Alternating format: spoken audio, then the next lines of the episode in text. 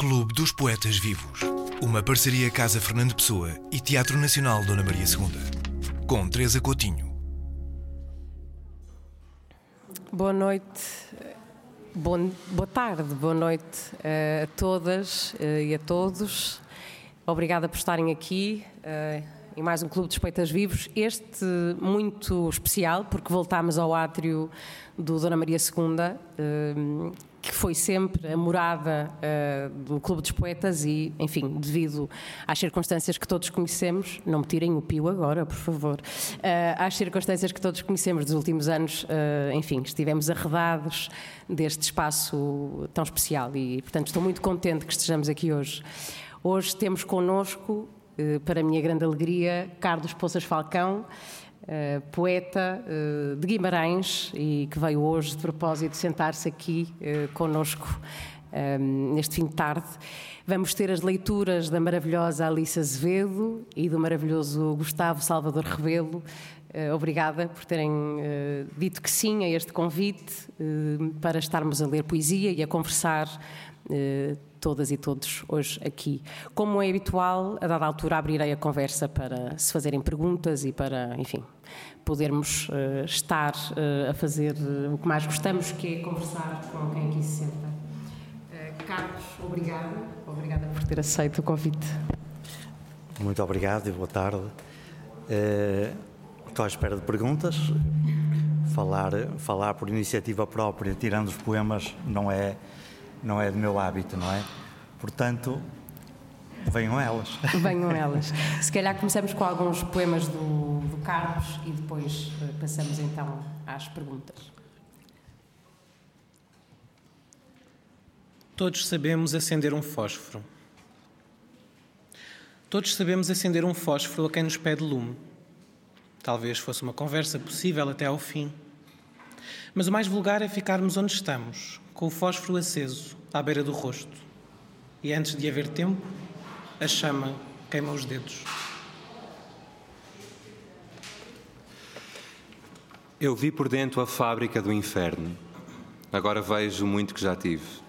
E o pouco me é tirado. A voz que me guiava agora cala-se. Os meus íntimos estranham-me e afastam-se. Eu mesmo os desconheço. Meus dias parecem e assim desaparecem. A morte dança em festa e a mentira em todo lado erige monumentos. Digo o nome de meu Deus e abismos de palavras o engolfam num tumulto. Até o coração já não me é um coração, mas um relógio bomba a detonar no seu reduto. E a minha voz é fraca e o ouvido duvidoso. Se peço, ninguém me ouve. Se me chamam, não escuto. Rogo escutado a um coração. Não faças de mim um despreocupado. Os meus irmãos trabalham nas produções ruidosas, mas eu tenho de ir aos mortos e aos esquecimentos a mostrar à árvore o ramo e o raminho onde despontou primeiro a primavera. No silêncio e na, na esperança repousa a minha vida que eu não seja um distraído, mesmo quando a festa ao longe me chama toda a noite. Como louvarei o sono e o despertar, os primeiros cantos e as últimas estrelas. Tenho tanto que fazer: contemplar a árvore, o ramo e o raminho, onde despontou primeiro a primavera, governar velhas nações desavindas no meu peito, deixar comida limpa aos animais da rua não me deixes ser um despreocupado. Os meus irmãos saíram para trabalhar em terra estranha. Sou eu que tenho agora de amar os horizontes, fazer visitações, traçar as tuas marcas que salvam nas soleiras. Não há hora de descanso para as minhas vigílias. Deito-me e levanto-me nos turnos do temor. Quem há de pôr grinaldas nos círculos do fogo? Quem há de levar água à boca dos sedentos? Não permitas que eu seja um despreocupado.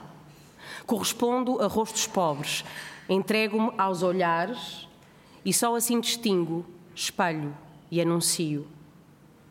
Grandes coisas se preparam, mas os meus irmãos não veem. Agora tenho de ir a guardar as orações, a recordar a árvore o ramo e o raminho, onde despontou primeiro a primavera.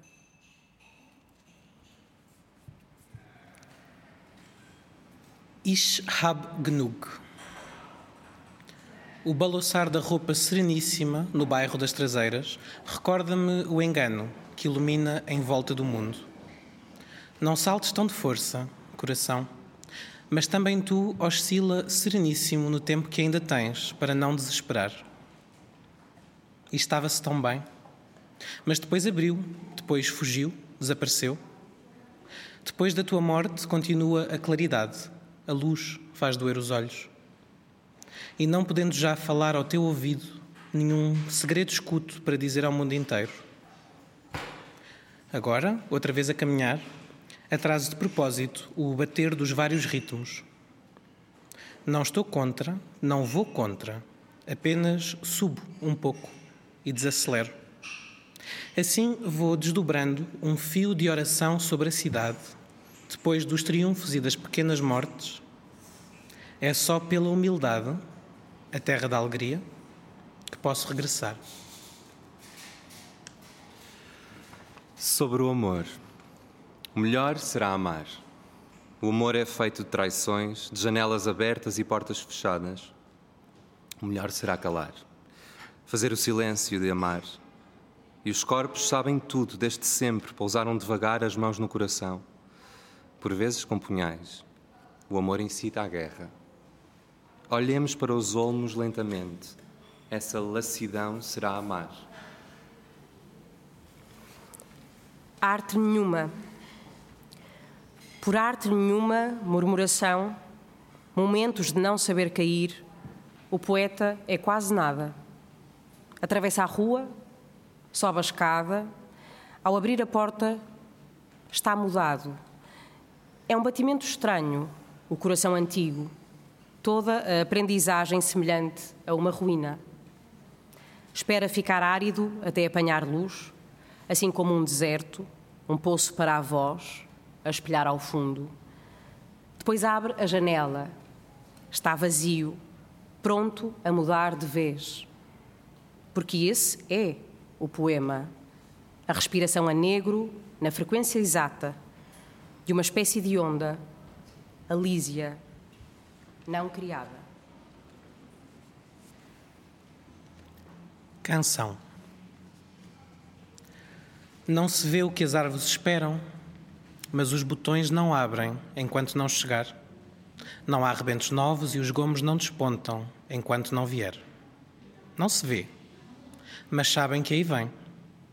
Aquele que dá ordem, consentimento e ordem. Aquele que dirá que tudo se alegre na minha alegria. Assim, elas esperam e sabem que aí vem. Enquanto não chegar, não se abrem os botões, não sussurram as abelhas, os animais não correm, cheios de vitalidade. Mas quando aparece, há festividades e mantos nupciais. Homens aprendem a língua dos pássaros. Árvores esquecem para sempre o ido inverno. Falarei da luz que há na luz, na treva que há nessa treva dessa luz. Jogarei com as árvores e a terra, toda a infância será ressuscitada. Direi que o poema é obscuro, dele direi que há um sol negro. Da pele falarei, do mais profundo. Falarei dos astros com silêncio e de mim, como do mar murmurarei. Aviso que nada descobrirei. Querido Carlos, um, antes de mais dizer, antes de começarmos a conversar, uh, que eu tenho aqui na mão este livro, enfim, é um dos vários livros, mas este tem a particularidade de ser a obra reunida um, que saiu na Língua Morta, é uma reedição pela Língua Morta em 2019 e é este objeto muito bonito e que vale a pena uh, procurar. Chama-se Arte Nenhuma. Carlos, uh, se calhar começávamos, depois destas leituras, pelo início, sendo que haverá vários inícios, mas eh, eu andei a fazer o meu trabalho de casa, como faço sempre, e sei que o Carlos, inicialmente, quando era adolescente, escreveu num jornal uh, da escola, teve uma, portanto, teve uma relação com o jornal da escola. Foi aí que começou uh, a sua relação com, com a escrita? Sim, não sei como é que sabe isso, mas... Porque eu tenho. Foi muito bem. Eu sou, eu sou persistente. eu, eu, isso, na verdade, acho que pouca gente eh, saberá dessas, dessas minhas Se for aventuras. segredo, não tenho que contar. Não, segredo, segredo não é, não. Mas é curioso, realmente. É, mas sem dúvida, olha, isso até é é, no caso, um exemplo, não é? É o exemplo de como um jornal escolar, e vai havendo muitos, muitos jornais escolares, é, por mais às vezes difíceis de tragar na sua ingenuidade e sua, às vezes, aspecto primário, por mais eh, que às vezes isso nos causa assim um sorriso de, de, de, algum, entre aspas, desprezo, a verdade é que joga realmente um papel extraordinário, um jornalzinho escolar. E no meu caso, como eu estava a dizer, eh, é mesmo um exemplo, porque foi aí que realmente tive o gosto de ver as primeiras coisas impressas, não é? Que é diferente de, de estar escrito no caderno. E, portanto, assim, tem, tem outra respeitabilidade logo e depois toda toda aquela sequência depois de pessoas, colegas ou professores a dizer é pá, escreveste aquilo, está giro, está não sei o quê, tudo isso nos deixa realmente assim com vontade de tentar outra vez e é um início, é um início. Portanto, deve ter jogado realmente algum, algum papel Uh, certamente até importante, é verdade. É verdade. Eu, eu, perguntava isto porque, a dada altura, na minha tal pesquisa, uh, se calhar vou dizer algumas coisas que, que enfim, depois diga-me se tem que me pôr um travão. Uh, não, mas na, na, minha pesquisa, a dada altura, li uma coisa que disse que eu achei bastante significativa, que é sobre o escrever e a poesia que, que, há coisas que têm que ser ditas e que a poesia é o que tem que ser dito, ou seja, que escreve e que se dá conta que há coisas que têm que ser ditas. E eu perguntava-me se essa relação com outros leitores então tem realidade, ou seja, ver a sua poesia e aquilo que escrevia lida, não é, por outras pessoas, se teve uma força maior para depois ter vontade de publicar e de ver a sua poesia chegar a mais pessoas. Uh Realmente tudo o que disse acho que, que tem todo o, o, sentido. É, a poesia é algo que na verdade tem de ser escrito. A, a poesia ornamental, a poesia de tricô, eh, a poesia de salão realmente terá o seu lugar, mas não é comigo, realmente não, não, não, não é nada comigo. A poesia que escrevo, eh, tal como é, melhor ou pior, não interessa para nada. O que é certo são coisas que têm de ser mesmo ditas e são ditas daquela maneira porque não encontrei outra, certamente. E eh, relativamente depois ao, ao, leitor, ao efeito sobre o leitor e o incentivo que isso pode provocar e dar ao, a quem escreve. Eh, isso creio que na fase assim mais adolescente isso terá acontecido. A partir de certo momento, que eu não sei muito bem eh, quando, eh, acho que passou para segundo plano. Eh, até porque há, digamos assim, um hiato na minha, na, na, na, no meu percurso, se pode chamar assim de escrita, um hiato ainda de bastantes anos, que coincidem bastante com a fase imediatamente pré-Revolução 25 de Abril, Revolução 25 de Abril e imediatamente pós-Revolução 25 de Abril.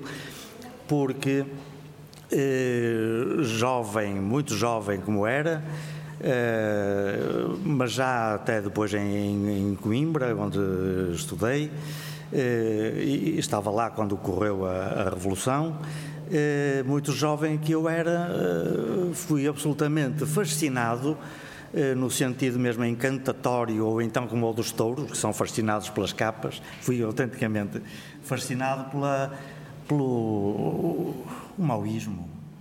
Maoísmo. Disse isso com uma pausa. Esta pausa foi. É, foi dramática, esta Foi dramática, é que uma pausa num, num, verso realmente tem de haver aquela, aquela coisa. Realmente, Seria uma quebra de verso, é isso, calhar. E, portanto, se havia coisa uh, burguesa uh, mais refinada, era realmente a poesia. Portanto, realmente também, verdade seja dita, que nunca andei a exibir o livrinho vermelho, não é? Do, do, do lá, ainda escapei dessa. O que é certo é que realmente com essas, eh, com essas coisas, essas tralhas na cabeça, a verdade é que deixei de escrever, porque havia coisas muito mais importantes a fazer, como colar cartazes, por exemplo. É, portanto, havia coisas muito mais importantes a fazer. E o que quer dizer que, enquanto não curei eh, essa, essa minha, esse meu sarampo juvenil, eh, a escrita ficou parada. Quando voltei outra vez a, a, escrever, já era um, homem casado, já até já tinha uma filha, e nessa altura realmente o, o, ter, digamos assim, o feedback do, do leitor já não me foi tão importante digamos que estava mais seguro de uma necessidade interior e foi realmente assim, talvez, assim, nestes, nestes meandros que não se podem explicar, mas talvez essas coisas tivessem importância. É verdade. Hum, disse, disse o que acabou de dizer, eh, quer dizer, acho muito, muito interessante o que disse e, e, até me reconheço, imagino que muitos de nós, não é, eh, no que está a dizer sobre a força que pode ter na juventude, enfim, a convicção política Sim, e o então, embrenharmos nessa é consciência nova, dúvida, não é? De, de, mas pergunto-lhe se a dada altura, um, e, e, gostava que, que se, se, for para si claro, se a dada altura essa consciência política ou essa vontade de estar uh, ligado à vida política se plasmou na sua escrita, ou seja, se conseguiu depois encontrar na escrita, quando voltou a escrever e a, e a hum. publicar, eh, uma forma de, de, de, também incluir esse, esse, essa consciência. Sim. Uh, acho que só muito indiretamente, muito indiretamente.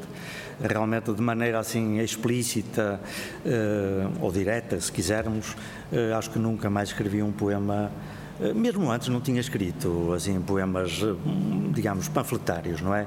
Ou pelo menos com um programa, com uma ideologia explícita. Uh, nunca realmente me passou sequer pela cabeça escrever um, uma ode a Mao Tse Tung ou, ou a Stalin, como, não é? E há poetas, grandes poetas uh, anteriores que viveram a época de, de, Stalin, não é? E que às vezes por se recusarem a escrever um simples epigrama, eh, tiveram de dar com os costados, eh, enfim, na, na, no sistema concentracionário que não era meigo. E eh, estou-me a lembrar, por exemplo, do Mandelstam, que, pelos vistos, terá ocorrido algo semelhante. Portanto, se eu, mas eu, felizmente, como não tinha, eh, vivia num país de liberdade, eh, nunca tive essa obrigatoriedade de escrever um poema enfim, Mao Tse Tung, ou logo fosse. Uh, e, e, portanto, por minha iniciativa, muito menos. Portanto, não. E nunca mais, nunca mais escrevi. O que não quer dizer que a questão política, social, não esteja presente, porque está presente porque o, um, quem escreve, aliás, como qualquer outra arte, eh, investe, digamos assim, totalmente a sua maneira de estar no mundo, eh, na, na, na, no, seu caso, na, no seu, na sua área artística, no meu caso, a poesia portanto estará, estará presente, mas como lhe digo, muito indiretamente. Porque há uma coisa que disse, que, que, disse a poesia no poema, no romance, no filme ou na dança é o selo, o último selo da voz humana. Um, isto foi roubado a outra, sim, sim, sim, a outra eh, entrevista que deu, mas que eu achei, acho esta frase um, que vale, acho que vale a pena realçá-la por uma razão também, que é falar da poesia nas outras artes, ou seja, uh, encontra poesia na dança e no, e no cinema e no, no teatro. Sim. Sim, sim, sem, sem dúvida. Uh, poesia num sentido muito lato, não é? No sentido muito lato no sentido próprio da palavra, não. Cada, é evidente que cada coisa eh, tem os seus, os seus próprios materiais, os seus próprios elementos e, e assim, embora estabeleçam pontes e ligações. Mas no sentido lato, sem dúvida, toda a arte conflui eh, poeticamente. Aliás, até se pode dizer que toda a arte é poética. Até se formos à raiz da palavra, no fundo, é isso, é criação, não é? E isso sim. Uh, tem piada que há, há poucos dias uh, participei numa, numa mesa redonda muito, muito agradável, porque foi muito informal, uh, na semana de dança precisamente de Guimarães. Tem lá assim, uns nomes interessantes da dança contemporânea e embora eu seja um leigo na matéria, sou absolutamente leigo, mas como eles pensaram numa questão que era precisamente a ligação entre a dança e, e a poesia, a palavra escrita e falada e o movimento do, do corpo, eh, lembraram-se de fazer aquele erro de casting e convidar-me, não é? Portanto, portanto convidaram e lá, lá tive de, de, de, enfim, também dar minha, a, minha, a, minha, a minha opinião, ou mais que opinião, até a minha experiência. E realmente é muito interessante porque imediatamente estava lá, estavam lá uh, uma coreógrafa nesta, nessa mesa redonda, estava um estudioso espanhol eh, da, da, dança contemporânea, eh, muito atento ao que se passa aqui em Portugal, mas fez um, um trabalho, pelos vistos, monumental que eu não conheço, sobre a dança contemporânea na Galiza, portanto, uma especialização bastante grande. E, e, realmente foi muito interessante porque imediatamente encontramos ali pontos de, de convergência, não é? e para chegar mesmo a uma conclusão possível eh, de que eh, dança e, e poesia estão extremamente eh, ligadas, não é?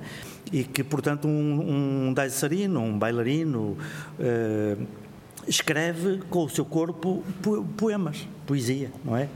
E, quanto, e, quantas, e quantos exemplos não existem de, de, de poetas que no, no, seu, na sua escrita uh, se referem explicitamente à dança ou procuram até de alguma maneira dançar através da escrita.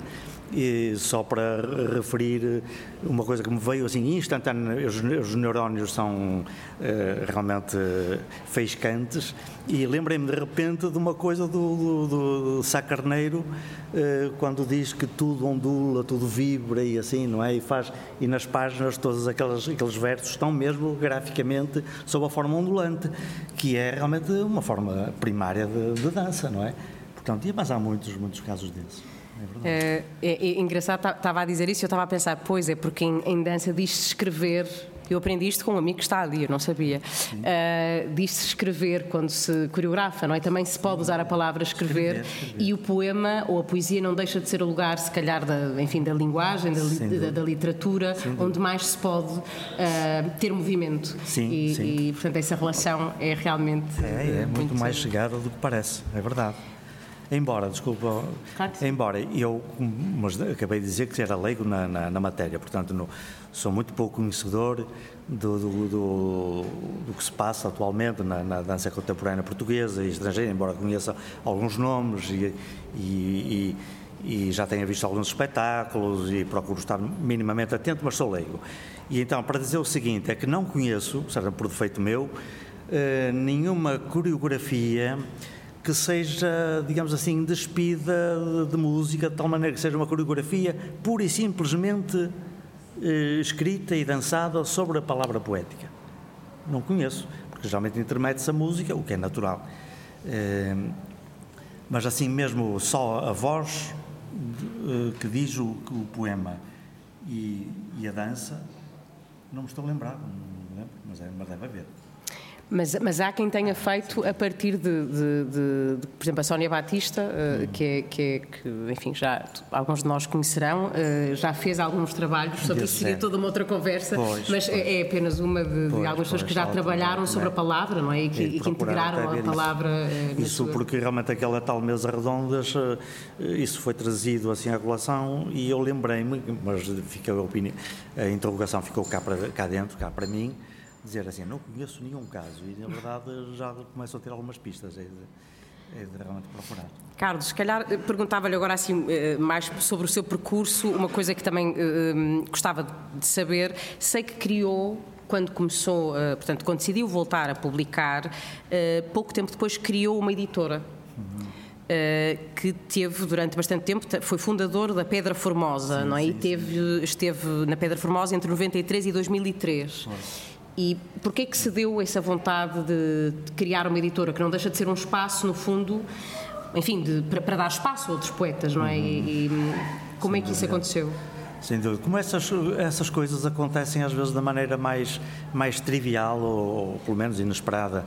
Realmente eh, tenho alguns amigos eh, em Guimarães e no Porto que, que, que escrevem e são grandes leitores de poesia e, e um dia, já não sei quem, Uh, qual deles, não é? Aventou isto, aventou essa hipótese de se criar uma, uma, uma, uma editora. Que, que, maravilha que era criar uma editora.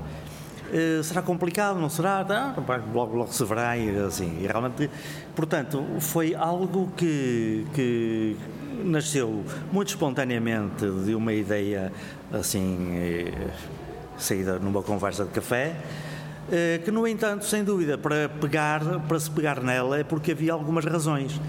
E essas razões não só era o facto de haver eh, quem escrevesse poesia e quem lesse fosse um leitor habitual e até, até viciado uh, da, poesia, uh, mas também porque uh, o, o, o, mundo editorial português, nessa altura, talvez mais do que é agora, eh, era, era quase impenetrável à, à edição de poesia. Ou uma pessoa ganhava um grande nome, então as, as, as portas das editoras abriam-se. Uh, se não tivesse nome, as portas não se abriam. Como as portas não se abriam, a gente não tinha nome. E como não tinha nome, as portas não se abriam. Portanto, havia aqui um, um círculo vicioso impressionante. E assim sucessivamente, sucessivamente. é, assim sucessivamente. E então, realmente, para quebrar um bocadinho isso, lembrámos-nos de, bom, vamos criar aqui uma. Para além disso, eh, sem dúvida que as editoras estavam muito centradas, eh, vou dizer um número à toa, não é? 80%, 90% em Lisboa. Os, os restantes 9%, sem fazer grandes contas, no Porto. E depois 1%, ou nem tanto, um bocadinho por todo o país. E também esse foi um fator, digamos assim, de, de contrariar um, um, pouco isso. Entretanto, as tecnologias uh, avançaram imenso no que diz respeito ao, ao digital, aos blogs, aos, às redes digitais. Eh, eh, na verdade, até parece impossível, não é? Não sendo propriamente um, um avozinho eh, caquético. fiz o meu curso todo de Direito sem um computador, não havia computadores pessoais, os que havia lá na universidade, acho que deviam ocupar quase esta sala toda. Um exagero, mas devia ser assim para ter uma memória de, de, de, galinha, de, galinha, não é? Ter uma memória muito inferior à de um telemóvel. E, portanto, tudo isso houve uma revolução tão, tão grande que facilitou que hoje em dia se edite poesia eh, com alguma facilidade, não é que seja fácil, mas com alguma facilidade eh, de uma maneira marginal, digamos assim, marginal. Vai sendo possível. Eh, tudo isto tem os seus prós e tem os seus contras. Um dos, pró, um dos contras é que, estou a falar em termos meramente pessoais, é uma perspectiva absolutamente pessoal.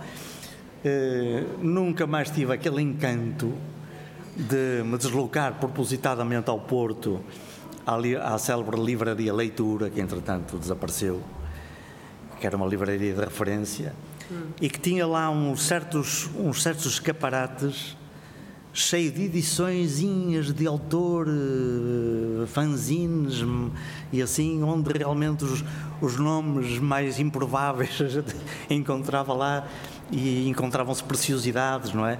De, de, editoras que nunca existiram, de coisas policopiadas. Eh, portanto, aquilo era uma descoberta, era uma maravilha, era realmente uma margem mesmo que nos fascinava. Uh, isso hoje em dia uh, uh, perdeu-se no sentido de que já não existem essas livrarias. a livraria hoje em dia obedece a critérios comerciais implacáveis. Não é que sejam os, os, donos das livrarias que sejam muito maus ou que sejam muito bons, não é isso, mas é, é implacável. Eles não podem ter mais que X tempo um livro na, a ocupar espaço. E, portanto, como realmente o comércio e a indústria eh, é que movimentam tudo, eh, na verdade, esse livrinho eh, não tem lugar, não tem lugar, não tem lugar. Claro que sei que as coisas a água, se não vai por aqui, vai por lá, não é? Escoa na mesma, não é assim. E, portanto, se esse canal está entupido, a água transborda e vai por outro lado qualquer, então há realmente muitas coisas uh, alternativas, não é? Às vezes em espaços que menos, uh, os mais inesperados possíveis. Eh, que de, de, pequenos bares, pequenas galerias. Grupos informais de, na universidade e assim, que trocam, dão notícia, eh, então forma-se assim uma coisa que acaba por ter o tal encanto de maneira diferente, mas continua a ter o seu tal encanto, é verdade. Sim, eu, eu ia justamente dizer, não é? As editoras mais pequenas continuam a existir, Continua, até as mais, livrarias, até acho é, que mais, mais não é? Houve uma, um aumento é verdade, de editoras independentes, e ainda bem, ainda bem que houve, e já muitas foram aqui referidas. As livrarias é que infelizmente vão desaparecendo. É, é verdade. Eh, Carlos, uma coisa que, que, enfim, que penso que não é segredo, eh, é que eh, a sua, como diz, a sua musa é parcimoniosa. E que, que, o visita de vez em quando. Portanto, que não. Eu gostava que falasse um bocadinho sobre isso antes de ouvirmos mais alguns poemas, mas esta ideia da sua obra ser, como disse também numa entrevista, da sua obra ser uma obra pequena, reduzida, quer dizer, que, que, enfim, será questionável porque temos aqui muito por onde, mas, mas uh, Sim, é porquê? É porque uh, tem escreve poucas vezes ou, ou, ou, é porque tem uma exigência grande em relação àquilo que escreve?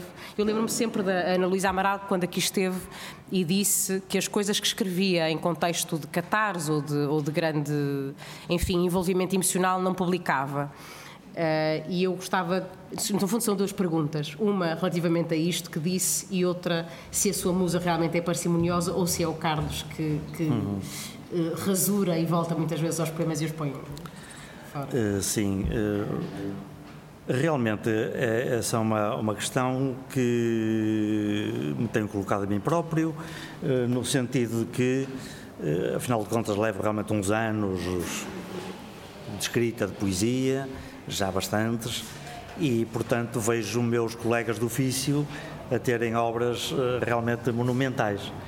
E, enquanto eu, enfim, isso parece, parece um tijolo, mas enfim, é, apesar de tudo, é, numa, dividido isso não sei por quantos anos de escrita, isso não é assim nada, não é um feito muito grande. Bem sei que tenho, digamos assim, em escrita uh, um outro tanto, não é? Num, num, livro, num livro só, uma coisa mais narrativa, mas isso é outra conversa. Portanto, é, é assim, porquê? Eh, eu creio que não só porque eh, sou preguiçoso, é, é verdade, sou um bocado preguiçoso, é, não tenho, digamos assim, uma, uma disciplina de, de, escrita muito, eh, muito austera, muito espartana, portanto é um bocadinho cabeça no ar, é quando me capta ou quando os ventos são favoráveis e assim. Apesar de tudo, atenção, façam algum esforço. apesar de tudo, é isso. Por outro lado, realmente sou, é um facto, reconheço que sou uma pessoa muito, muito exigente, autoexigente. E, primeiro, um, um poema escrito só porque, por escrever não está na minha moda, no meu modo de ser. Uh, depois, realmente, quando há algo que me anda a incomodar cá dentro, do ponto de vista intelectual ou emocional, e que, na verdade, tem de ser transformado numa escrita, sobretudo numa escrita poética, e todo esse processo é um processo eh, bastante árduo. Felizmente tenho tido epifanias poéticas, é verdade, e alguns casos de escrita de poemas quase de, de jato, e que por felicidade poucos, poucas emendas tenho de fazer. Mas isso, digamos assim, em 500 páginas, talvez tenham sido para aí umas 3 ou 4 páginas né, desse género. O resto realmente acaba por ser uh, bastante controlado, constante vigiado, uh, com esse problema maior nesta arte de escrever poemas, como noutras artes haverá algo semelhante, que é o de equilibrar o o trabalho de oficina, o trabalho oficinal, não é? com a espontaneidade. Com a espontaneidade, com a frescura, com a frescura, com a leveza do, do, do poema. Eh, porque muita oficina, se a pessoa não tiver a mão bem guiada, eh, dá uma maçadoria, dá uma coisa absolutamente intragável. Mas também, como diz, pelos vistos, Ana Luísa Amaral, se uma pessoa se deixar arrastar pelo arroubo, na boa, na boa, no, bom, no bom mito romântico, que não passa de um mito, os, os grandes poetas românticos não tinham esse mito, deixar-se arrastar pelo arrobo não resulta em poesia, não resulta em poesia. Uma vez perguntaram a um filósofo espanhol, recentemente falecido, eh, António Escautado, eh, se na verdade eh, ele achava que o uso de, de, de drogas eh, despolutava realmente a, a criação. Isto porque é sabido que o absinto, eh, o ópio, eh, estão na biografia, no historial de, de, grandes escritores, grandes poetas, e nós aqui pensamos logo num Camilo Peçanha, por exemplo, entre outros, e, e o, próprio, o próprio Pessoa, eh, embora fosse um, um, uma, uma, droga bastante mais popular, que pelos vistos era o vinho, o vinho tinto, é, mas de qualquer maneira a sua embriaguez fazia-se sentir na mesma. E, e o António Escoltado, que tem uma obra para quem não tenha, porventura não, não, não saiba, tem uma obra monumental e de absoluta referência no que diz respeito à história universal, eh, a história mundial da, da, das drogas. É uma obra monumental a que ele dedicou uma vida inteira, não só como escrita, mas como experiência, que ele próprio experimentou em si mesmo, para saber do que é que estava a falar. Eh, de maneira controlada, mas experimentou. E, e ele foi taxativo a dizer, nenhuma obra, nenhum, nenhum poema, nenhuma página escrita uh, tem valor sob o efeito de drogas. Isso, isso é realmente uma, uma uma, uma, uma, ilusão, uma ilusão do próprio, isto é como nós naquele estado intermédio entre o sono eh, Carlos, e a está, vigília. Está a dar cabo de todos os poetas malditos de que ah, nós tanto, eu... tanto gostamos. Mas é mesmo, podemos ir lá. E realmente, realmente é engraçado, porque quantas vezes me tem acontecido, como também certamente há, há Teresa e assim, que há, há coisas magníficas, absolutamente magníficas, que nós descobrimos naquele entardecer do espírito, não é? é? e cheguei até às vezes a fazer um esforço, certamente a, a, trocar os olhos, por memorizar aquilo para no dia seguinte, já com a preguiça muito grande de acender a luz uh, e escrever era demais, uh, para no dia seguinte me lembrar. E quando tenho realmente a, a sorte de me lembrar, ou a má sorte de me lembrar, aquilo não presta para nada mesmo. Não presta para nada. É de uma banalidade, de uma banalidade, uma coisa total. Portanto, os poetas malditos são grandes poetas, aqueles que uh, temos certamente em mente em comum, uh, um Baudelaire, por exemplo, um, o Valéry, uh, tudo, e outros tantos, tantos, é, realmente é impressionante. mas depois também se cria uma aura, uma aura à volta. E e eu sou mais da opinião, certamente, embora não tenha a experiência do António Escoltado, mas sou mais da opinião dele. Certamente esses, esses escritores, as suas experiências no, esverdeadas no absinto, eh, não era imediatamente que faziam depois a escrita. A escrita vinha depois, num momento lúcido, num momento vigiado. Só podiam até, possivelmente, fazer eh, qualquer coisa, mas depois era, era qualquer coisa mais que tinha de ver, senão não presta mesmo para nada. Uh, muito bem, vamos ouvir mais alguns uh, poemas uh, do Carlos. Os poemas que estamos a ouvir são de, de, de, vários livros, dos livros primeiros, dos últimos, de Sombra Silêncio, que é o último livro que saiu do, do, do, Carlos Poças Falcão, e que estão, quase, quase tudo está na arte nenhuma, o Sombra Silêncio também. Também, Pronto. aí nessa edição. Exatamente. Vamos a isso. Passavam mil anos. Seres extraordinários saíam da terra, ou nela penetravam e desapareciam. Guerras arrasavam o que se erguia por cima de outras guerras. E este movimento era imóvel. As pedras lá estavam, não mentiam, com os astros as únicas faltoras do silêncio. Havia qualquer coisa como o vento que irudia. Mas passavam mil anos. Os povos contavam pelos dedos. A morte não vinha mais depressa. Manifesto mínimo. Neste humanismo abafa-se, e não sem um tremor, armamo-nos dos verbos de um programa insubmisso: calar e apagar, desconectar, desaparecer. Manda a democracia que falemos, nós calamos. Exige o espetáculo mais brilho, nós apagamos.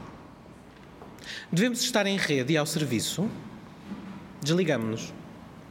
A coisa absurda chama-nos. Ah, não comparecemos. A tua voz procura um tímpano secreto e o silêncio encontra esse rumor. São irradiações, fulcros, temperaturas, a ressonância dos milénios. E à maneira da água, na forma do vento, mugem as cisternas, a escuridão fermenta, o ouro vem acima. Contempla o desdobrar destas membranas, os meandros a puxar, a terra intensa com a flâmula dos corpos, florações a rebentar de vara a vara. É a voz que de um extremo a outro se alimenta. E transparências, fluxos, emoções, o silêncio numa meada límpida. Há rotações ardentes soprando luz e sombra e o calor das pedras o ritmo das luas num arejamento da matéria. A tua dança é luxuriante. É o rumor, bate na pele, perpassa as paisagens. Coroas, diademas, a fronte iluminada por uma visão bruta, o diamante do ar. Tu pões um coração em cada centro, um ímpeto fecundo. E, como uma ofrenda, não revelas não ocultas. Depões sobre esta mesa a taça a transbordar. Por substituição das emoções, a poesia recorda uma arte escura, vagares, caligrafia da estação que ondula, a oscilação de um cálamo a meio do branco. A natureza encurva-se, o coração assenta de modo a ver o mundo. Eis um dia inteiro, o trabalhar dos olhos, a falta de sentido de iluminar a luz. A sombra é sem esforço, a respiração respira, encontra-se uma face, transforma-se num som, pequenos acidentes dilatam-se no céu. Palavras que se apagam, pensamentos fáceis. Se isto é poesia, eu rio-me no fim. É como estar sentado, não ter arte nenhuma.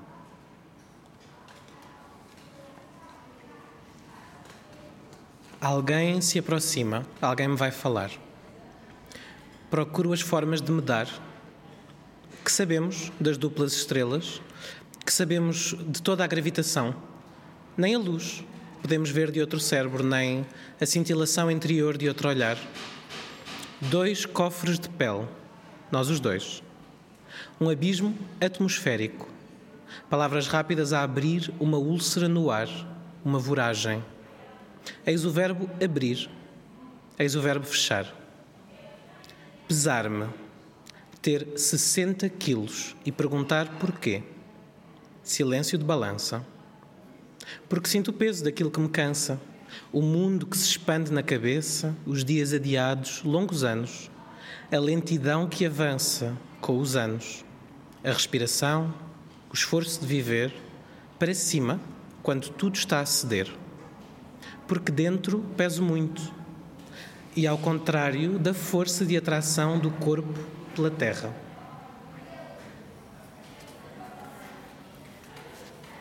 Tudo o que desejes, também teu inimigo o quer para si. Para onde os olhos movas, logo será rápido a alcançar o que tu vês. Aquilo em que tocares será tocado antes pelas suas mãos. O teu movimento move-o, o teu calor aquece-o, a tua própria força dá-lhe alento. Ele deseja no teu múltiplo desejo e sabe, em semelhanças, desviar-te o coração. Se o queres matar, primeiro hás de morrer. aprende sem demora a despertar o fogo da grande imolação. Ao veres a ave erguer-se, que importa que um vento persiga velhas cinzas?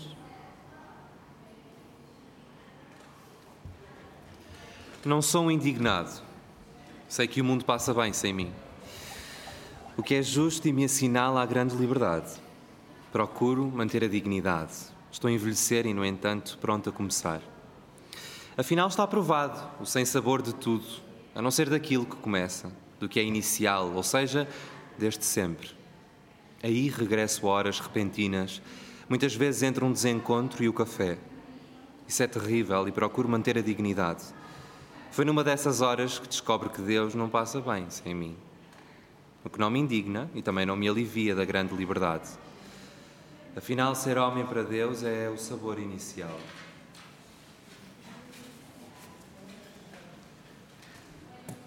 Percorrem as mulheres a violenta noite dos homens, sempre longe, dentro de uma infindável diferença. Mulheres que se aproximam para alucinar e logo se afastam com a alma arrebatada. O que manifestam é uma ocultação. Têm um império, uma luz profunda, que os homens perseguem para desejar, que os homens desejam para enlouquecer, que os homens enlouquecem para dominar.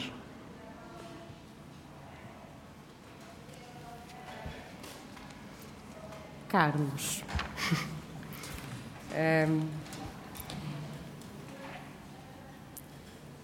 nesta, neste último livro, Sombra Silêncio, de que eu falei uh, agora mesmo, que é o último livro que publicou, há uma epígrafe uh, uh, que diz a alguém que me convenceu a publicar estes poemas. Uhum, é e perguntava-lhe, até porque diz que a sua obra é reduzida, que apesar de ser um tijolo, não é assim tanto.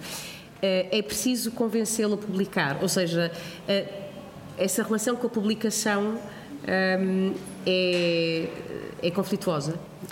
Uh, não, por, não, mas uh, neste caso uh, ocorreram algumas circunstâncias que justificam essa epígrafe, porque se trata de uma reunião de poemas muitos disper, muito dispersos do ponto de vista formal, do ponto de vista temático e, sobretudo, dispersos no tempo porque alguns foram escritos, eh, enfim, há, eu já posso falar em termos de décadas, não é? Algumas décadas.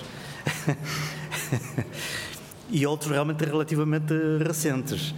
Eh, o que, no meu conceito mais ou menos rigoroso, não conformava ou não configurava uma ideia de livro.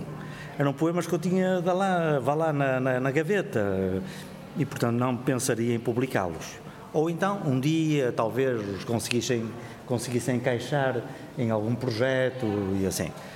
E aí então justifica-se que esse alguém, que está, aliás está aqui presente, que me tivesse convencido, insistido e convencido a que aquilo ia ficar bem realmente reunido e pronto, e neste caso foi assim. Os outros livros funcionaram de maneira diferente, de tal maneira, de tal modo que eh, quando os dei por concluídos, se se pode falar assim, que às vezes é uma coisa difícil saber quando é que um livro está concluído, eh, a questão da publicação é uma questão natural, eh, não propriamente com ansiedade, mas, mas realmente que se espera que o livro seja publicado. É, é isso. Um, nos seus primeiros dois livros, eu acho que essa, é, já está presente a questão da, de uma certa metafísica, um, mas que na verdade, e há, há, enfim, há aqui muitos poemas, vamos ouvir um ou outro, mas uh, a questão de Deus uh, põe-se muito a partir de uma determinada altura Sim. na sua poesia. Sim. Eu, eu, tinha muita vontade de ouvir falar sobre isso. Uh, como, não, como, estas conversas não são combinadas, eu deixo margem para que não fale se não lhe apetecer. Mas, Sim. quer dizer, é uma presença realmente muito uh, notória a partir Sim. de uma determinada altura. Uhum. Sim. Uh, já agora, e até antes de ir a essa questão magna, a que eu certamente procurei furtar. Mas realmente, antes de mais nada, gostava só de chamar a atenção, porque aqui os poemas que foram escolhidos E antes de mais nada, muito obrigado que estão a ler magnificamente os, os poemas. Estou a gostar muitíssimo de os ouvir. E, e, o que não acontece sempre, porque a qualquer poeta. Já estamos a tremer. Às vezes. Às vezes, Ainda real, poder mais, Carlos. Às vezes, às vezes, na verdade, enfim. Uh, somos espectadores do assassinato ao vivo daquilo das nossas crianças. É, portanto, muito, mas gosto, gosto muito de dizer isto sem, sem qualquer tipo de graxa, é mesmo, é, é verdade. E, mas uma coisa curiosa é que é, fizeram escolhas muito salteadas deste livro, daqueles, até fases e estilos eh, muito diversos, alguns deles até em que eu já não me reconheço muito. Por exemplo, foi a Teresa que leu aqui um poema em que, eh, para um leitor mais ou menos atento a estas, estas questões da, da poesia, aquilo há muito Herberto Helder, há muito Herberto Helder mesmo, é verdade, foi uma fase muito marcada por, em mim. Uh, leu há bocado um e falava, passavam mil anos, eh, que esse poema para mim, eh, não digo que seja o meu preferido, porque isso não existe, mas é, é um poema especialmente querido, não por qualquer qualidade intrínseca enquanto poesia, mas pelo facto de ser rigorosamente o meu primeiro poema. O meu primeiro poema. Porque antes disso eu tinha escrito muita coisa, Muitas coisas, muita sabia, coisa. Eu sabia. E quando, quando realmente regressei, que há bocado falámos disso, regressei, também escrevi muita coisa, ah, sim senhor, bonitinho, mas houve um dia qualquer em que escrevi aquele poema e tive a percepção clara, mas foi mesmo assim um, uma percepção clara de que tinha conseguido escrever aquilo que, que queria, que queria. Isto é, encontrado a, a voz o ritmo, o ritmo, a sonoridade, para além do, do, próprio abrir de portas para uma tema, um tema, ou não é um tema, que a Teresa falou em, de, de, metafísico, pronto, podemos chamar assim, é, é uma palavra muito cheia de alçapões, essa palavra, não é? Mas eh, se formos realmente à, à questão, uh, procurar salvar a palavra de toda a ganga que foi criando ao longo de, de séculos e séculos de filosofia e mal-entendidos, eh, talvez seja, seja isso, não é? Uma poesia em que há uma ressonância de qualquer coisa que, que está além do, do, do, do, do, que é, do horizonte da própria razão. Não é irracional, não é irracional, mas digamos assim, isto são palavras, é suprarracional não deixa de ser palavras. Estas coisas ou são uh, pensadas intimamente e, e, sentidas, ou então depois eu digo uma coisa, entendo outra, entendo outra. Uh, há, há, um, há um, já há muitos anos, nem sequer eu tinha tido esta inflexão uh, de, de, questionamento realmente metafísico e, e designadamente a questão do, do divino, do, do, sagrado, antes até disso, mas foi-me dado ler, como certamente todos leram, eh, uma das obras fundamentais da poesia eh, ocidental e ou até mundial, vamos chamarmos assim, estou a falar sobre o aspecto poético, que são os salmos, não é? Porque depois tem o outro aspecto, que, que é evidente que não está aqui agora, não, não, não está aqui em, em causa. Mas no aspecto poético é uma, é uma, é uma obra fundamental, não é? é? Da nossa tradição cultural, tudo vai bater ali. E há um, há um salmo que há muitos, muitos anos, como dizia, me tocou, porque lá num, num versículo diz assim, diz qualquer coisa, já não sei dizer de cor, mas diz qualquer coisa. Eh, Deus diz-nos uma palavra e nós entendemos duas. Deus diz-nos uma palavra e nós entendemos duas. Portanto, isto está permanentemente a acontecer.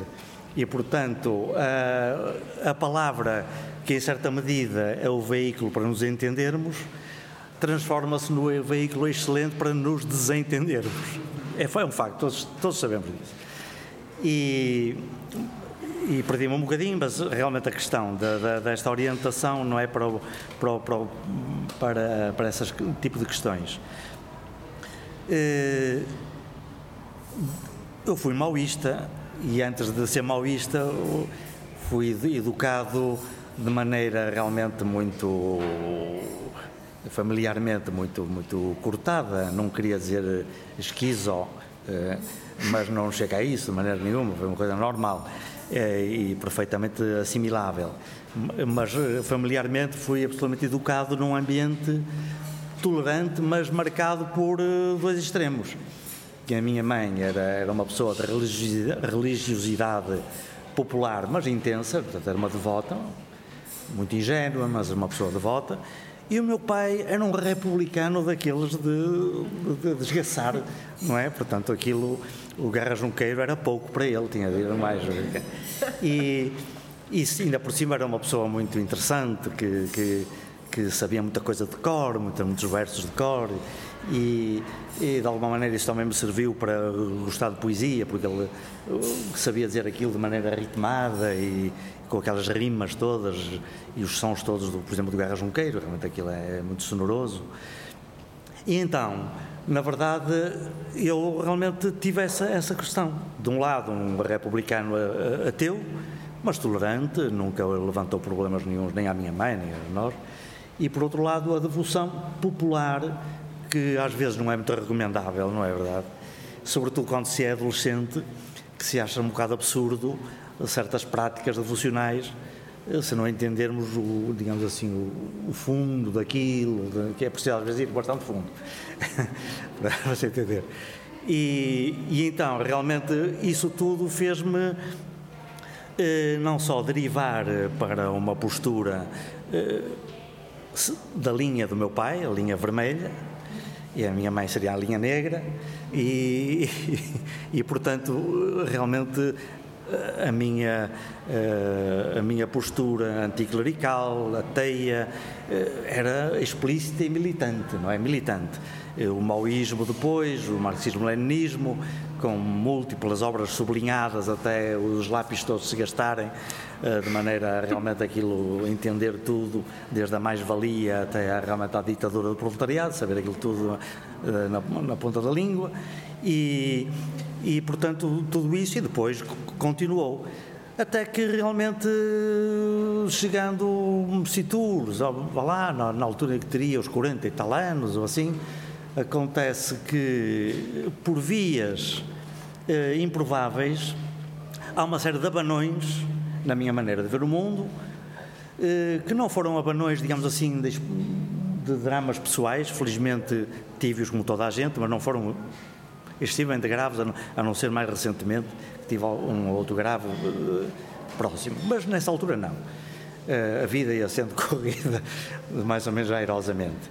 Mas tive alguns abanões uh, de ordem, sobretudo, da visão do mundo. De, de, e, por incrível que pareça, uma delas foi a leitura com um enorme gosto, curiosidade intelectual, maravilhamento de, de livros de ciência. Como eu sou formado em Direito, matemática, tirando as contas de somar, pouco mais sei, não é? Eu sei. De qualquer maneira, há bons autores de divulgação e com algum esforço da, inteligência lá ia conseguir entender o, o essencial. E a microfísica, a teoria da relatividade, a astrofísica, para além do meu maravilhamento sempre a olhar para o céu e saber as constelações, realmente comprei muito cedo um livro que tinha o um mapa das constelações e parecia um tolinho eh, que se pusesse a lanterna de tal maneira apagava as estrelas com a lanterna, não é? Portanto tinha a lanterna de tal maneira que pudesse mais ou menos eh, com o mapa assim conseguir ver que aquilo era Sirius, que aquilo era ali a, a Deneb, e não sei, a estrela Deneb e tudo. Portanto, a ciência tirou-me essa, essa leitura da ciência que eu não conhecia uh, daquela maneira, tirou-me certamente o tapete dos pés.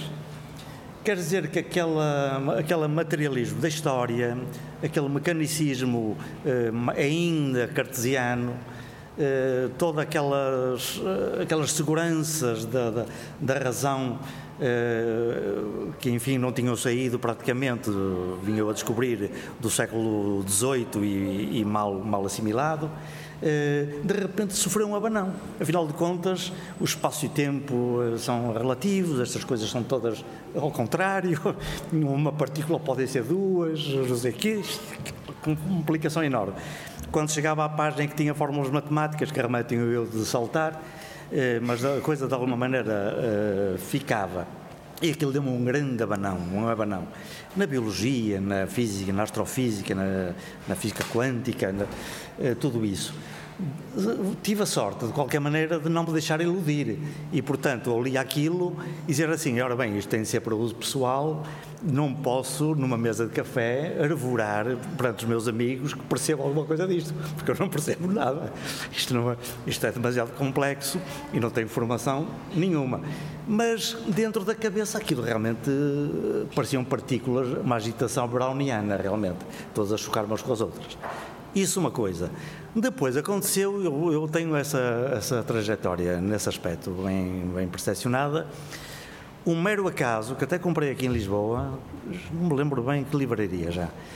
Um livrinho das edições 70, que acho que desapareceram, eh, que era eh, o Tao Te King, o Tao Te King de Lao Tse. Eh, eu vagamente tinha ouvido falar de Lao Tse, sim senhor, fiz-lhe a reverência, ao grande mestre, mas para mim não passava realmente uma chinesice. Uh, ora bem, aquilo maravilhou-me, absolutamente maravilhou-me. Uh, os seus paradoxos, não é? Os, a maneira de, de, de quebrar uh, o nosso, a nossa couraça racional, as nossas seguranças no mundo através, na verdade, de contradições, de, de, de surpresas verbais. Eh, de realmente de ir contra até as opiniões que nós mais seguramente tínhamos, de tal maneira que dizer que o forte, o fraco é que é forte e não sei o quê, bem, isso também se vai encontrar depois nos Evangelhos, mas eu encontrei aí Lao Tse. Por mero acaso, realmente depois leio um senhor que me abanou valentemente e por quem tenho grande reverência, embora tenha as minhas ideias, que muitos conhecerão, que, que é o René Guénon. Um, realmente que me fascinou por completo e que me deu uma reviravolta por completo. Nessa altura, escusado será dizer que o livrinho vermelho já estava a quilómetro de distância e já era para mim absolutamente uma questão, não percebia sequer o que era isso. Quer dizer que por estes ínvios caminhos, uh, resolvi um dia eh, contrariar o meu preconceito e pegar um bocadinho assim com pinças na, na, na Bíblia, nos, nos, Evangelhos, e achei aquilo maravilhoso. Eh, e percebi uma coisa que me valeu, porque se pegasse daquilo de outra maneira, certamente deitava logo fora. Eh, percebi que a leitura daquilo tem de ser uma leitura que uma pessoa lê e não vai concordar nem discordar vai levar para casa, dentro da cabeça, vai levar para no coração e deixá-lo levedar, ver, levedar. Pois uma situação de vida aqui, outra situação daquilo da vida acolá, e aquilo vai levedando.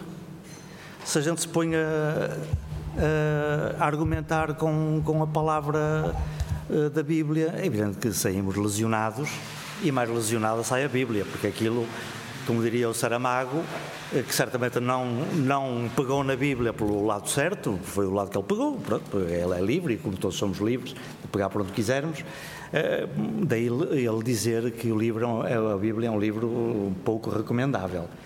É, pouco recomendável. Ora bem, na perspectiva que ele tem, na caricatura que, na minha opinião, ele fez daquilo, sem dúvida que é. Se eu, se eu tivesse pegasse na Bíblia da maneira como ele pega, também até lhe dava um pontapé. Eh, mas felizmente, ou infelizmente, não sei dizer, foi um bom caso, foi esse, na verdade a maneira de pegar foi completamente outra e tive a sorte de não discutir. Eh, não discutir, o que não quer dizer que não, não, não questionasse, é diferente mas deixava levedar. É como saber ser, ser um, um, bom conversador, deve-se saber ouvir, não é? Se estamos imediatamente a dizer, não, pá, não, pá, pá não concordo, não sei o quê. Calma, é por isso que eu nunca serei um bom conversador de, de café, porque realmente para mim as, as discussões exaltadas de café aterrorizam-me, aterrorizam. É, gosto sempre de levar as coisas para casa, de meditar no coração, tudo aquilo. Nesse aspecto sou extremamente lento. sou extremamente lento. E por essas coisas e por outras, a verdade é que aquilo, aquilo realmente foi, digamos assim, deslocando o meu centro de consciência e foi deslocando, digamos assim, o meu. Uh, uh, a minha coluna axial, a minha, o meu eixo de, de, decisões e de juízos sobre o mundo foi deslocando cada vez mais para outros campos e de tal maneira que fui, enfim, num processo de, de descoberta, de dúvida, de aceitação, de, de, de, de inquirição. Uh, a verdade é que tudo isso foi, uh, foi sendo vazado como experiência intelectual e experiência de vida na escrita, nos poemas. Uh, não é uma coisa que, só para terminar, não é uma coisa, digamos assim, obsidiante, porque isso seria já da ordem da doença mental, eh, mas de uma coisa libertadora, pelo contrário, libertadora, digamos assim, é, é uma alegria. Há bocado leu um, um, um poema em que falava. Eh, eles não, não, as flores não rebentem enquanto ele não vier, assim, é um, é um sim, desse género. Ora bem, é um, é um poema, sem dúvida, extremamente é outra palavra armadilhada, mas tenho de dizer, desculpem lá, é um, é um poema muito espiritual, muito espiritual, mesmo uma espiritualidade muito, é, muito, digamos assim, é, muito funda, no meu caso, não é? é? Que, no entanto, também dos poemas em que a voz poética se assume de maneira mais feliz, mais luminosa possível. E é assim que eu entendo precisamente essa, essa proximidade ou essa eh, essa cumplicidade com o sagrado e com o divino, não propriamente uma questão de, eh, de juízo, julgamento, pena e castigo, mas antes, pelo contrário, uma questão de júbilo, de expansão, de, de realmente de floração. É um bocado isso. É, poemas é precisamente isso. É Carlos, é, há uma palavra Vamos já abrir a conversa, se alguém tiver alguma pergunta para fazer, mas há uma palavra que usou e que, que usa também em alguns poemas, que é louvor. E agora falou da alegria, desse júbilo, não é? E eu lembrei-me quando li Louvor, lembrei-me de que há um livro da Adélia Prado, que é uma poeta Sim, brasileira de que eu gosto muito, que diz: Tudo o que existe louvará. É Aliás, ela tem um, um, verso lindo, não é? O que sob o céu mover e andar vai seguir e louvar. E eu na verdade, faço esta pergunta até por uma questão minha, de, de, de uma certa uh, ignorância. Sim, sim. Uh, gostava que me explicasse o que é que é. Quer dizer, eu, eu, sei teoricamente, mas, ou seja, o louvor é uma prática diária, não é? É isso, é uma forma de estar uh, perante o mundo. Pretende, pretende, pretende ser. na verdade, é, é, é, é, isso. Acho que devia. De, de, de, faço um esforço por estar naquilo que Roberto Helder chamava o estado de poesia. E o estado de poesia eh, é realmente um estado de louvor. Eh, mais uma vez, a raça da linguagem, as palavras, isto é uma desgraça. A linguagem humana é terrível. Mais uma vez, alçapões mal entendidos e assim. Eh, louvor, digamos assim, não é que o, o Zequinha andar a fingir que não haja graças no mundo, não é? ou, digamos assim, auto-iludir-se. Longe disso, que é pior que há para uma pessoa é auto-iludir-se. Eh, o louvor, na verdade, e nesse sentido, é, na verdade, uma espécie de, de esforço, de atenção, de. Como uma pessoa pode fazer esforço por não se zangar, por exemplo, não é um esforço, ou por não irmos à cara de alguém, é um esforço. Eh, também devemos fazer esse esforço por estarmos numa situação dessas no que diz respeito ao louvor, isto é, num, numa afinação, num estado de, de, de, afinação da nossa, da nossa percepção das coisas e do mundo que seja expansiva, que seja expansiva. Ehm, e então aí, realmente, por trás dessa palavra, não só existe uh, uma educação emocional, como existe, sobretudo, isso é que é mais difícil, uma educação intelectual. Uh, porque na verdade nós não podemos, como disse, autoiludir-nos, não é? nem podemos uh, fazer figuras patetas e, e, dizermos para nós próprios keep smiling, keep smiling. Toda a gente a bater-nos e a gente dizer keep smiling. Não pode ser. Isso é ser idiota. Não, é, é, é, outro, é outro, outro género. E o, o louvor às vezes passa, uh, independentemente depois das, das múltiplas nuances uh, que os, os, grandes mestres, os grandes escritores, poetas, assim nos, nos vão dando, quando, e os grandes mestres até de espiritualidade, por exemplo, de, de São João da Cruz, que é o mais conhecido talvez de todos nós. Uh, independentemente disto, às vezes as coisas são as coisas mais simples possíveis porque o louvor é, acho eu, é das coisas mais cotidianas, mais corriqueiras possível. Nós é que nos esquecemos. Uh, nós todos, que somos urbanos e muito civilizados, gozamos, não é? Com, os, com a imagem dos certamente dos nossos avós, se forem rurais, então ainda mais, então gozamos mesmo, de, por exemplo, antes de uma refeição, terem um momento e, e fazerem uma reza ao Espírito Santo, que nos dá aquela sopa e a broa e assim, dizer, ah, isto, francamente, então esta coisa, compra-se ali no supermercado e estão para aqui. Ora bem, mas independentemente, certamente, lá dos equívocos todos que tenham e das ingenuidades que tenham, o louvor, no fundo, é isso. Por exemplo, ainda com, com a, a, Paula, não foi hoje, mas foi ontem. Eh, estivemos na, na, cidade, fomos à Baixa, que não é o carro sempre, não estou a falar de Lisboa, estou a falar lá de, de cima, de Guimarães. E estavam um, um ambiente eh, magnífico. Foi no, não foi ontem, foi ontem. Eh, um, um ambiente magnífico, um tempo agradável. As praças, como sabem, Guimarães é uma cidade culturalmente muito ativa e cheia de atividades, muito turismo, não tanto como aqui, mas, mas quase na sua escala. E, e realmente crianças, as famílias, pessoas na esplanada, namorados a tirar fotografias, o sol brilhava entre algumas nuvens, de, repente havia uns sinos numa igreja qualquer a tocar, as pombas, tudo isso, tudo o que é bonito. muito bem, sim senhor, a gente sabe perfeitamente que por trás daquela capa há coisas tenebrosas, mas é assim mesmo, é assim mesmo. E tivemos a ocasião de comentar assim: olha, aqui está uma coisa que estamos aqui a passar distraídos e isto é a paz. E aqui, uh, não, neste mesmo continente, quanta gente daria tudo neste momento por ter um momento assim, não é? Em Mariupol, em lá o que fosse, assim, em Kiev. Uh, então não é de louvar isso, é de louvar, é de louvar. Um, o estarmos à mesa com os amigos e correr uma conversa maravilhosa, com um bom vinho, uh, haver momentos. Aliás, as minhas grandes alegrias não são em nenhum momento especial. Nem é numa festa de anos, nem numa grande solenidade, nem quando recebi uma destas tretas que são os prémios, nem, nem, nem, nem quando o casamento.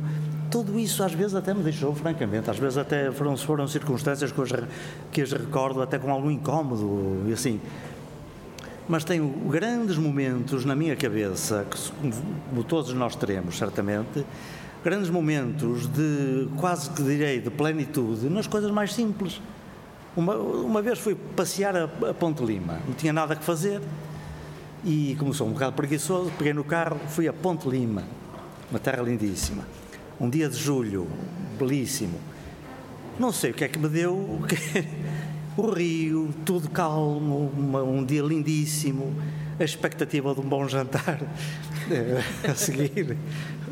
Pronto, maravilha.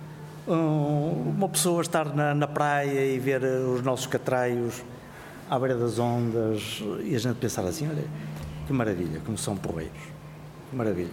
Questões de segundos. O, e isso são questões de louvor. Se a gente os conseguir ampliar para pensarmos a nossa vida que é um dom, não é? É um dom. Eh, nós não, não nos nascemos a nós próprios, embora haja, e com, com muitos bons argumentos filósofos, que, digam, que dizem não é? que, que eh, nós nos fazemos a nós próprios, não é? é na existência, existencialista. Eh, mas, mas isso é outra questão. E, e então realmente é um dom.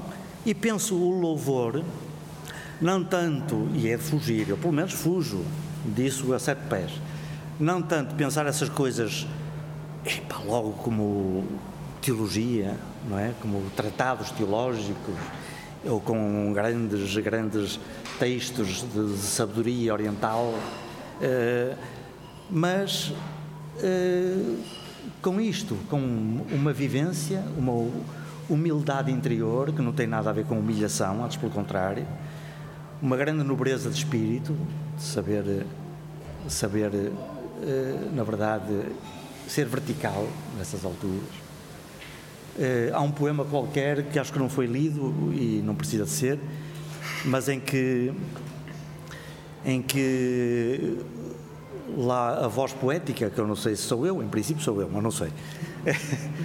a voz poética diz isso, que eu, que eu não seja um dos que perdem primaveras e outonos.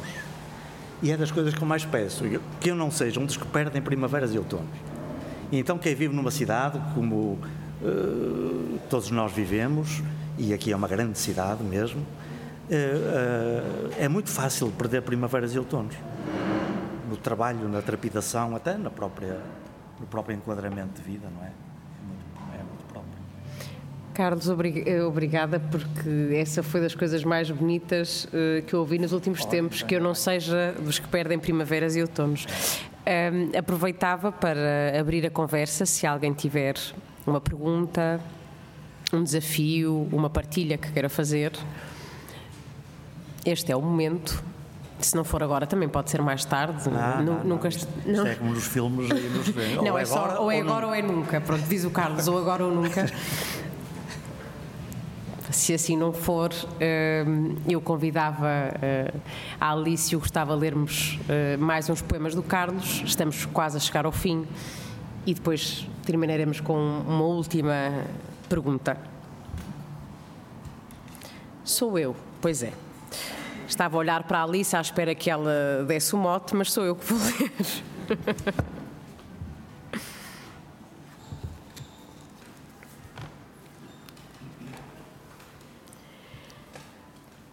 Poeta meu, obedece. Estou pronto, Senhor Responde claramente: Achas que me agrada aquilo que escreves? De certo que não te enfada, de outro modo ter-me-ias há muito emudecido. Pois enfadas-me. Louvado sejas tu por só agora me dizeres.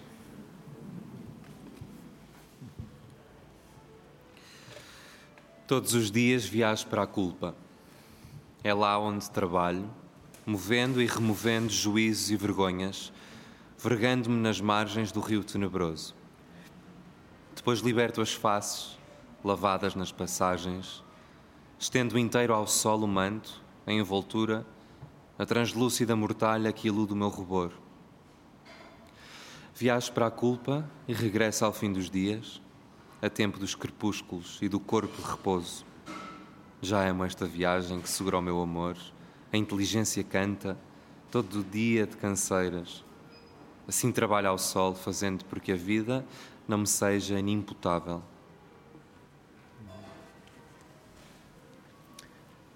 Elegia. Estamos viciados em olhar só pelos olhos e ouvir só por ouvidos. E agora que mudaste de presença, Ficamos na angústia, tristes e confusos, pois o nosso olhar procura e não te vê. O nosso ouvido escuta, mas não ouve a tua voz. Cadeira vazia, roupa sem ter uso, a sala de súbito deserta. Não te vemos, já não estás, não te encontramos. Ah, como precisamos de outro olhar e outro ouvido. Um olhar que veja, quando não se pode ver, um ouvido que ouça quando não se pode ouvir. E desde sempre existem esse olhar e esse ouvido. Mas temos de aprendê-los, pois há muito que os esquecemos. Olhar do coração, isto é, do próprio centro. Ouvido do intelecto, isto é, da própria altura. Íntimo sentido que produz todo o sentido. Choremos de verdade, mas sem desesperar.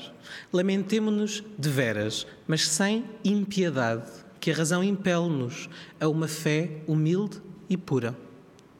Deixemos-nos então a escutar o juramento que sai do coração de cada um e todos nós, no teu campo de família, tua messe de amizade. Nós não te esqueceremos, no amor te guardaremos.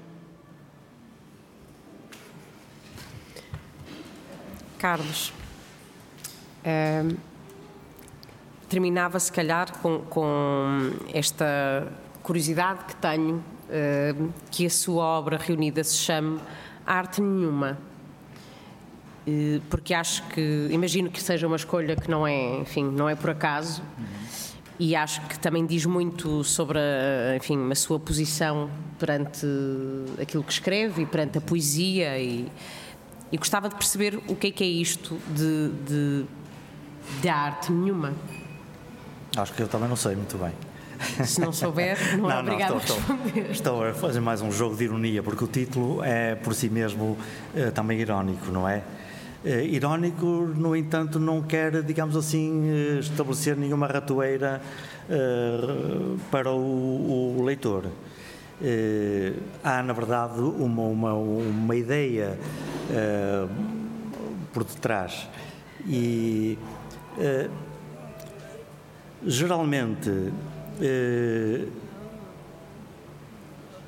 uma voz que se quer vir de alguma profundidade eh, acaba por ser eh, desviada ou pelo menos colorida, disfarçada pela arte, por uma arte, neste sentido, um fazer minucioso, pode perder a voz profunda, pode perdê-la.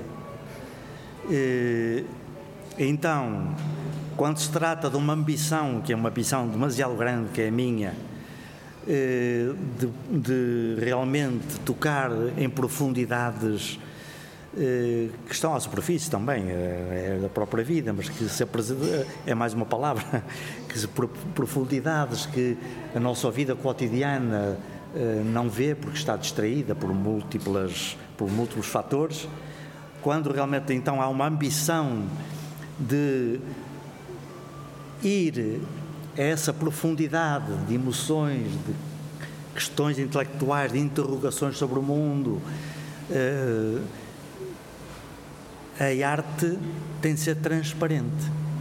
A arte não pode pôr obstáculo porque se puser obstáculo uh, perde a tal espontaneidade, espontaneidade é uma palavra mal aplicada, a própria fluxo, esse próprio fluxo de profundidade pode ser perdido, pode ser obstaculizado.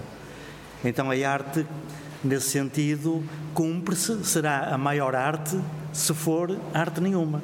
Não sei se me fiz entender ou não. e é isso. Fez-se entender, sim, Carlos. Sim, sim.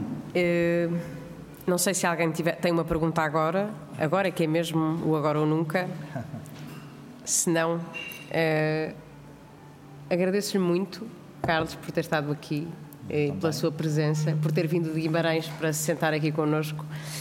E um, sem arte nenhuma, uh, fico muito feliz uh, que tenha estado aqui hoje, neste final de tarde, e que vocês tenham estado connosco. Muito obrigada. Muito obrigada a todos também.